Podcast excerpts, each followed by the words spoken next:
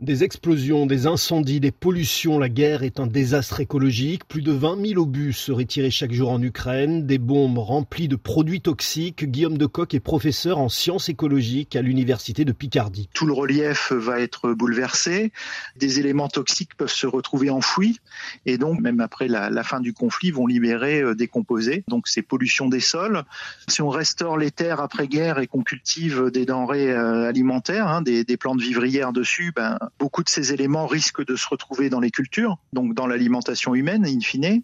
Euh, c'est la pollution des eaux. Tout ce qui se retrouve enfoui dans le sol euh, peut libérer des composés qui vont être entraînés après avec l'eau de pluie euh, en profondeur jusqu'à atteindre la nappe phréatique. Les obus plantés dans le sol se dégradent avec le temps en France. Un siècle après la Première Guerre mondiale, la pollution va même en s'aggravant. Les champs de bataille sont truffés de bombes à retardement. Les conséquences, elles sont à la fois immédiates et après sur le très long terme. C'est un petit peu ça le problème à chaque fois des, zones de conflit, c'est que euh, on en prend pour longtemps, quoi, pour très longtemps.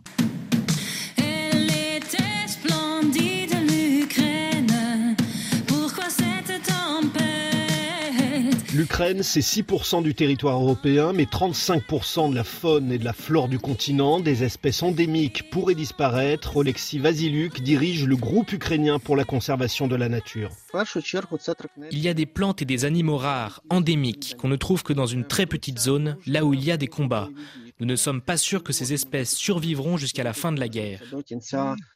L'Ukraine se trouve aussi sur la plus importante route migratoire d'Europe centrale pour les oiseaux. Un grand nombre d'oiseaux migrent vers l'Afrique ou passent l'hiver dans la région de Kherson, mais ils ne peuvent pas manger ni rester là quand il y a des combats. Leur population risque de baisser parce qu'ils ne peuvent pas hiverner et migrer comme ils le faisaient depuis des milliers d'années. La nature comme arme de guerre aussi. Juste après l'invasion, Kiev a été sauvé grâce au dynamitage d'un barrage qui a inondé la zone. L'armée russe a dû reculer. Une zone humide pourrait subsister riche en biodiversité, mais pour le reste, l'économie de guerre ignore la protection de la nature. Oleksiy Vasiluk. Là où hier encore il y avait des steppes et des prairies préservées, on y fait aujourd'hui de l'agriculture et on y exploite les matières premières pour la reconstruction.